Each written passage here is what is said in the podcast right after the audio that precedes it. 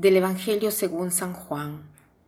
El que viene de lo alto está por encima de todos, pero el que viene de la tierra pertenece a la tierra y habla de las cosas de la tierra.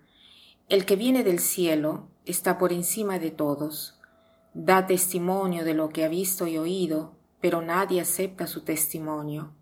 El que acepta su testimonio certifica que Dios es veraz Aquel a quien Dios envió habla las palabras de Dios, porque Dios le ha concedido sin medida su espíritu. El Padre ama a su Hijo y todo lo ha puesto en sus manos. El que cree en el Hijo tiene vida eterna, pero el que es rebelde al Hijo no verá la vida, porque la cólera divina perdura en contra de él. ¿Alguna vez hemos soñado de volar? Tal vez sí, sobre todo de niños, soñamos que volamos. Porque, ¿qué significado tiene el vuelo? El vuelo tiene un significado de libertad y de superación de límites.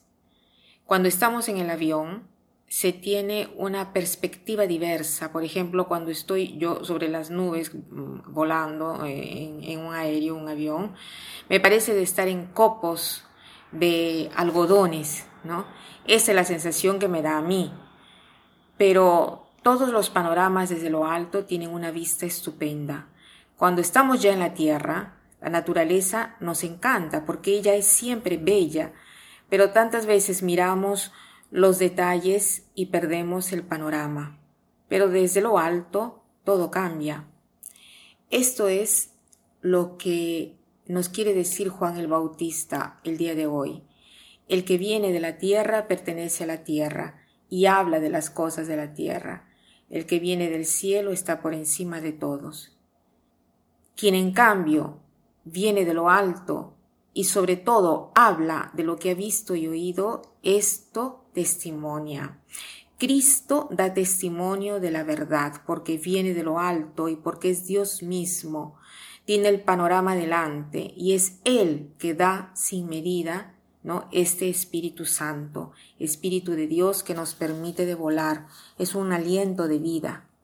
Cuanto más estamos en Dios y obedecemos al Hijo, tendremos la vida eterna. Quien en cambio no obedece al Hijo, no tendrá la vida porque está sujeto a la perspectiva demasiado humana Cuanto más estamos unidos al Señor, tanto más vemos las cosas como las ve Él, desde su perspectiva. La perspectiva que nos da trasciende, la perspectiva desde lo alto es otra cosa.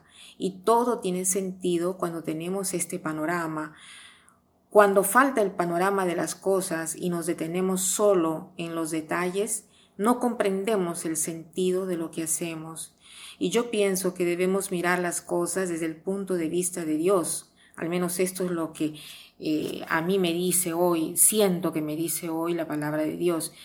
Pidamos al Señor de darnos su visión, su visión de libertad, y que los límites con los cuales nos enfrentamos y que a veces hacen mal, desde el momento que lo vemos desde su punto de vista, entonces estamos en grado de aceptarlos o de ver que tienen un sentido.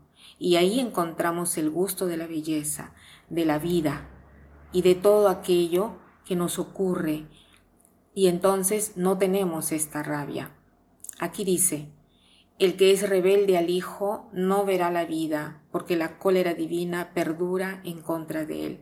Significa que cuando todo nos parece sin sentido, no podemos vivir serenamente y no tenemos paz. Entonces pidamos hoy al Señor de darnos su perspectiva y quisiera terminar con una frase de Leonardo da Vinci que dice así, Una vez que han aprendido a volar, caminarán sobre la tierra mirando el cielo, porque es allá que han estado y es allá que desean regresar. Que pasen un buen día.